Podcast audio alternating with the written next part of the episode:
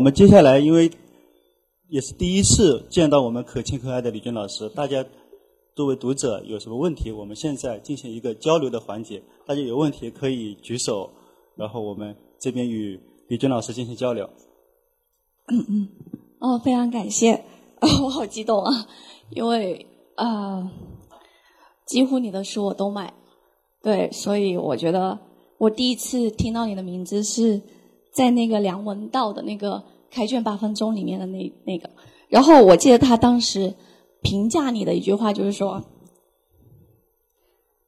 他说他说我没有办法用太多的话去评论他，呃，我觉得我也很认同这句话，就像你好像一个玻璃瓶一样的，然后我觉得我们都不应该去触碰你，呃，所以 所以我觉得我觉得我自己呃今天我是跟我这位。刚刚认识的小伙伴，然后一起非常非常早，我们就过来了。然后我们霸了前面的位置。然后我也希望你能够，就是能够呃，就是提个小请求，就是等会我想跟你合照一下。然后，然后也希望你能够给我签个名。对，呃，李娟大师，我有我用大师来形容你，因为呃，在我心目中哈，呃，我觉得你就像动画界的。呃，你就像散散文界的宫崎骏，把大自然描写的非常非常的让我们向往。呃，所以我我自己是非常，如果你不来广州，我可能就会冲到新疆去找你了。所以，所以我真的真的真的非常感激，也非常感谢主办方这次能够让你来到广州。呃，也非常感谢李伟老师，呃，跟周思怡编辑，然后这么深入的跟你去聊，让我们去了解你。呃，那么我其实我很多问题，我这里的话我就把它集中成一点，就是我想问你和妈妈的关系有没有破冰，有没有和解？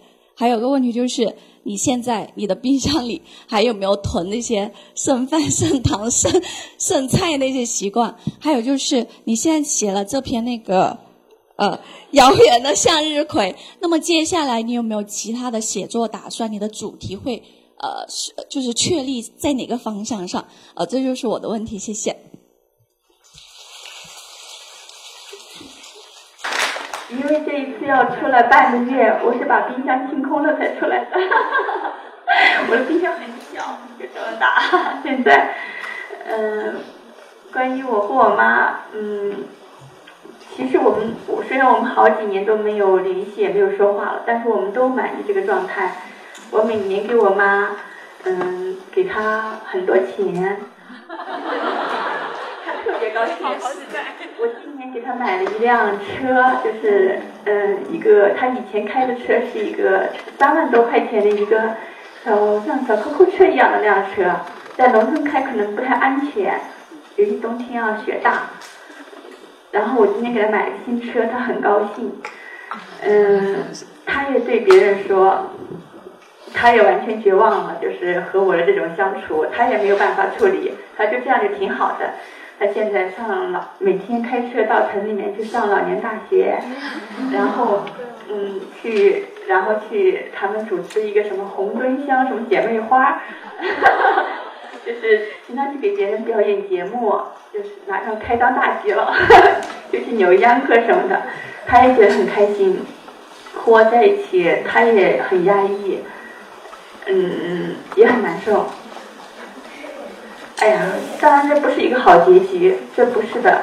但是我们，这是我们最大努力吧，我们相处最大努力。希望以后还是有机会，我们两个人都能够得到改变。嗯，至于新书，嗯，我还在慢慢写，不会停下来。现在还没有什么特别具体的想法。嗯，首先谢谢李娟老师愿意来跟我们相见。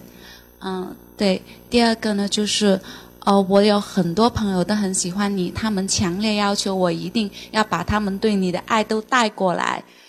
但我也不知道怎么具体的能把他们爱都那么强烈的爱都都表达给您。对。呃，第三个就是我跟我的朋友们在读呃《遥远的相遇葵地》这本书的时候，我们都感觉吕坚老师是不是没有以前那么快乐了？因为在这本书，我们都觉得读到的沉重会多一点，所以我们很关心你是不是依然还快乐。然后，呃，我的朋友半落他有一句话就是说，呃，读向日，呃，读这本新书，您这本新书啊，就像读到一个嗯，有阳光的温暖，但就是在向日葵的背面一样。对，就我们是，其实最核心的问题就是，我们想知道你是不是没有以前那么快乐了。谢谢你和你的朋友，我真不这么觉得，我还觉得我比以前过得好多了。真的，我以前，我以前，比如说我最早的时候写阿尔泰系列的时候，那个时候真的是很压抑的，可能你缺什么就得就想。就渴望什么吧，我就屏蔽了我的生活中的种种矛盾、纠结、痛苦，去专注于很多快乐、单纯的事情。我我那种写作，其实也是对自己的一种安慰吧，也是一种希望。现在我上了年纪以后，慢慢的很多事情，很多，而且真的上了年纪，我现在快四十岁了。很多事情我觉得就处理的比以前更好了，心里面也安稳多了。我觉得现在的我比以前的任何时期的我都让我自己满意，嗯，挺好的。嗯，文字可能就更加率性一点了，可能就不像以前那样纠结。现在是想写什么就写什么，可能会流露出更多的。不加节制的东西，所以可能大家就觉得我压抑了。其实一直都是这样的，呃，可能更好一些。嗯，所以这个虽然是我是写非虚构的，从这一点上说，可能还是某种不是故意的那种欺瞒性吧。虽然我写的内容都是真实的，嗯，这个但是因为取舍这件事，就会让大家对我产生很多误会。嗯，你好，李军老师，我坐在前面的地上，呃，非常感谢那个工作人员放我进来，然后因为我迟到了，哦，本来今天要早早的把闹钟调好想出来，然后临时接到老板的电话要加班，说十点钟之前必须交上去，然后我在心里骂他骂了一万遍，然后赶紧赶忙跑过来。我现在我成为您的书迷应该有就是十来天时间。我前段时间一直在看那个东野圭吾，然后看那些那些悬疑的那些东西，看的都快崩溃了。然后我我朋友就说：“那你去看李娟吧。”他说这个可以净化你的心灵，把东野圭吾的那些东西 给它洗掉。然后我就去网上搜了您的作品，然后买了一本最便宜的东牧场，然后我就开始看，嗯。最喜欢的对，完全就是沉入其中不可自拔了，就是，但是看得很慢，因为我们家小孩很小，我一回去就缠着不让我一看书就扯我的书，我就只能躲在洗手间里，躲在厕所里面，然后然后看得很慢，现在大概看了一半的呃地方，但是我觉得那些情节就是。可能我看书就是之前看三毛的作品的时候，看他那在那个撒哈拉沙漠那种生活的时候，才会有那种心灵的触动。我看您的作品的时候，同样有这种感觉。但是我觉得您的书比他写的更加的细微，就是更加能够触碰到心灵，所以我特别特别喜欢。我今天就真的，我说我必须要赶过来，然后打的的，然后一路上又堵车，我就跟师傅说：“你快一点，我给你加钱。” 然后非常感谢您。然后我的问题就是。啊，我想知道那个那个东牧场那里面驹麻一家后来的生活怎么样了？然后他们的小女儿结婚了吗？然后他 他们家欠你的钱，欠你们家的钱还清了吗？嗯，然后我还想请问您，就是说。嗯，是什么事情？有没有一个某一件事情触碰到您，让您开始了一个啊，您的您的写作之路？就是说，有没有一个什么呃，作为您写作起点的一个呃一一个事情，或者是什么力量，然后让您开始了这个写作的道路？谢谢您，就是这些。哎，谢谢你，谢谢你，真不容易。哎呀，谢谢你坐在前排的这些朋友，你后面坐在地上的。不好意思，地上很凉。嗯，起码以前大概在五六六七年前了，我妈从我我我搬到阿尔泰以后，阿尔泰市以后就把我妈从戈壁滩上荒野里面接接过来了。她现在住在阿尔泰市郊的一个农村的一个小院子里，离城城市有十几公里。我妈离开以后呢，我就和那个嗯阿卡拉那个村庄就彻底失去联系了。嗯，后当时我和他们还有联系，因为我手机号他们知道，有时候他们放羊放牧到了有信号的地方会给我打一个电话。然后呢，他们家小儿子呃生病来过阿泰，我就去帮他联系医院。再接下来。可能是他也不知道是他们换电话了还是我换电话了，就失去联系了。而且他们今年四季都在都在南北到处嗯走的，这转场嗯几百公里，到处都嗯很难联系到，大部分时候都是在没有信号的地方。再加上可能后来生活真的是没有交集了，嗯我也越走越远，就失去联系了。你要是看到我的那个杨道系列，那一家人后来还有联系，他们小女儿到阿尔泰去上学了，后来我还在街上遇到他，后来我我们还经常在一起吃饭。现在可能回富宁县上班了。哎呀，我可能就是这么一个凉薄的人吧，也没有想过主动再去找他们。以后会的，我觉得，因为我经常的怀念他们，思念他们。你的第二个问题是什么？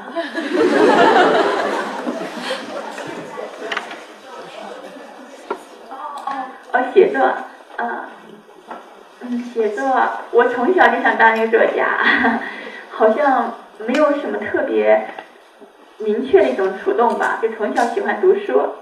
我小的时候，我在那个《提望三二》里面提过，当我是嗯会认字儿以后。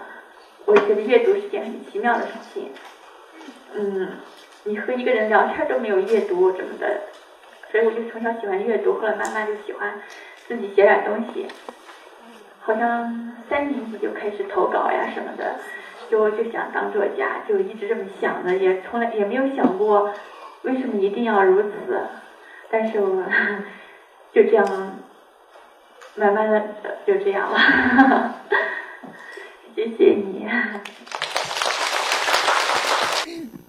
呃，李娟老师您好，哎，好紧张，我就就是很紧张。然后我这边呃是我自己准备了两个问题，然后也帮我一个朋友帮着问一个问题。我简单说一下，我这个朋友他我跟他没有见过面，呃，是网友吧。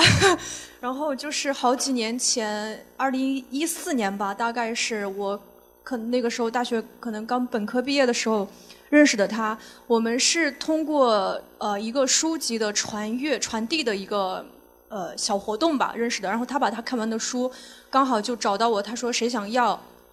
呃，我们是从微博认识的，然后。呃，就加了朋友圈然后他就说谁想要，然后接下来就是看过之后再继续传递给下一个人，然后就是让这本书一直这样这样的流传着。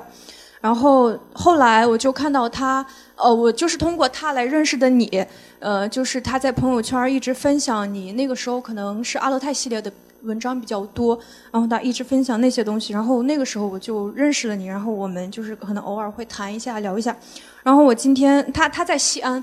也在大西北，然后他就说，嗯，可能没有机会见到您，他就是要帮帮忙问一下。他说，你除了散文，以后会不会写小说？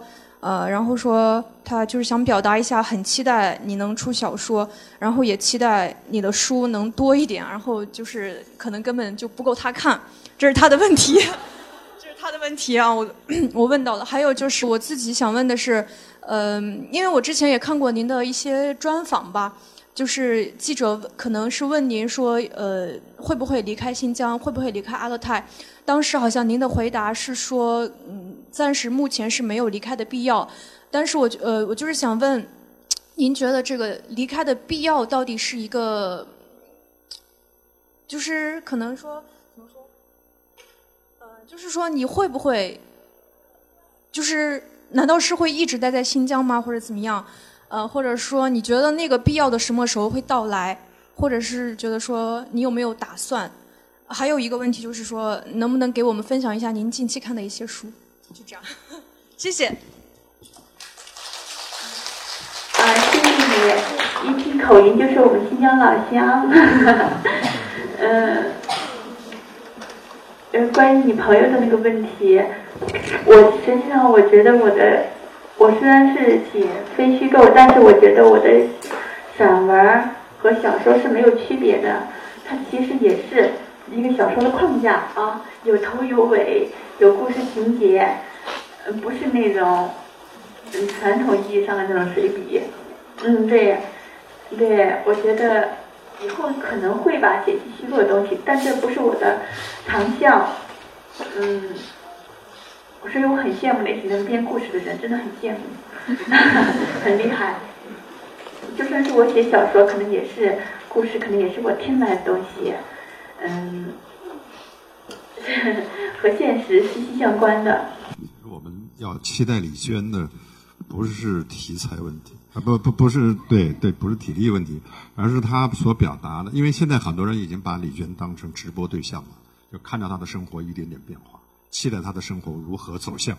其实这这是一个方面啊，这是一个方面，是我觉得是李娟老师无意之中，她是始料不及的。他所写的场景很很像生存大挑战，啊，一切一切所有的元素都在里面，而且他的场景特别符合年轻人远方和诗的所有元素，啊，所以他的和流行文化，他这么天然的就契合到一起了，这是李娟老师所始料不及的，但是千万不要把他当直播对象，啊，他离不离开阿克苏呃不阿勒泰其实一点都不重要。啊，他应该是个世界人，一个真正好作家，不要圈在一个土地上。我们已经不是农民，啊，其实现在农民也是到处在走的，所以他的心灵在哪里是最重要的，对不对？我觉得这个、这个这些问题都是把他当成了直播对象了，这个、这个是在在禁锢他。我觉得，哎，是的，是的，其实我也有这种尴尬。您说对，你作为一个写呃这个非虚构的，而且写东西都是和自己的生活密切相关的。东西就不知不觉就变成好像就成了一个专门抖露自己的私私生活的那种。实际上我并不是我的我的个人生活没什么意思。嗯，呃，大家关注我的书，其实更多是关注文字，还有我个人的生活。虽然我写的是个人的生活吧，但是我觉得。我写的是我和大家共同的那一部分，所以大家才有共鸣呀。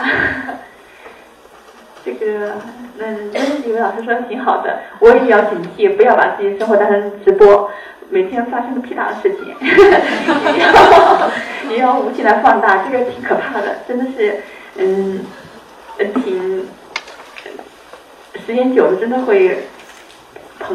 这种膨胀很可怕的。